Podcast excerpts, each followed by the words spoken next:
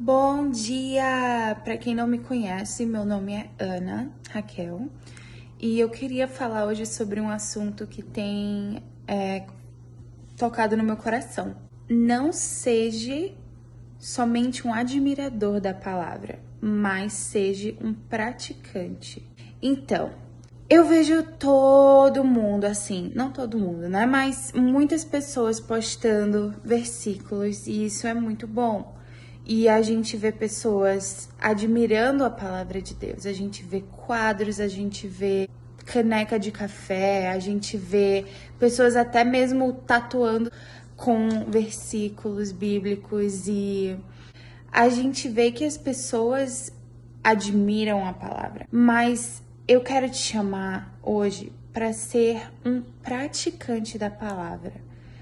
Porque a palavra não é simplesmente uma filosofia para ser é, admirada e ponderada. Não, a palavra, ela é algo que nos transforma, que o quanto nós buscamos nela, nós seremos transformados por ela. E que é ela é altamente prática. Ela é o nosso manual como nós deveríamos agir. Através da palavra, a gente aprende como Deus fala, como Deus agiu no passado, como Deus agirá no futuro é, diante das suas promessas.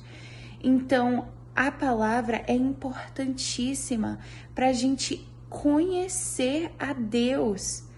Como que eu vou dizer que eu quero o melhor de Deus para minha vida se eu não sei como Deus age, se eu não conheço como Ele fala? Então, é, nós precisamos colocar em prática a palavra, não só ser admiradores, não só ser até mesmo ouvintes.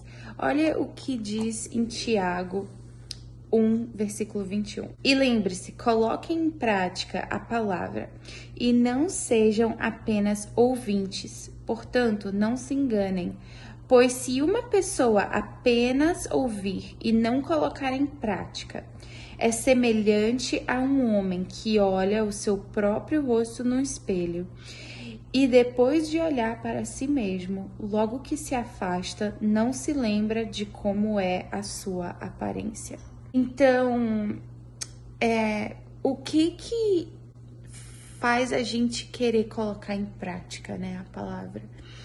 Eu acho que é dando importância a ela.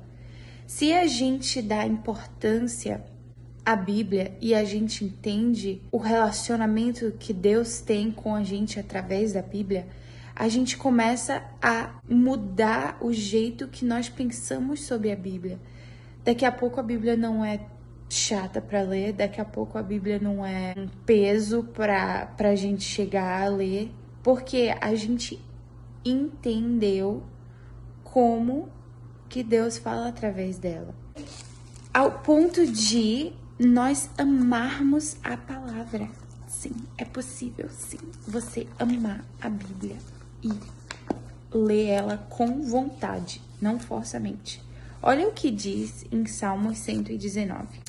Fico tão alegre andando de acordo com a sua vontade revelada, como os que possuem grandes riquezas.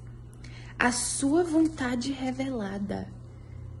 Meu, o que, que é a vontade revelada de Deus? É as escrituras. Tá aqui revelado, a gente não precisa ter um sonho sobre isso, a gente não precisa correr atrás de um profeta sobre isso, não. Tá aqui.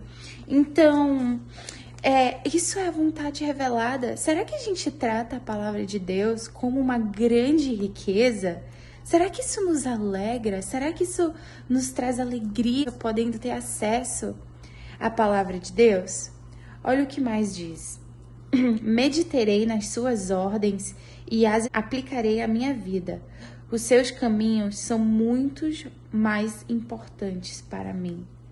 Gente, meditarei nas suas ordens e aplicarei à minha vida. E olha o que isso produz no salmista. Os seus caminhos são muito mais importantes para mim.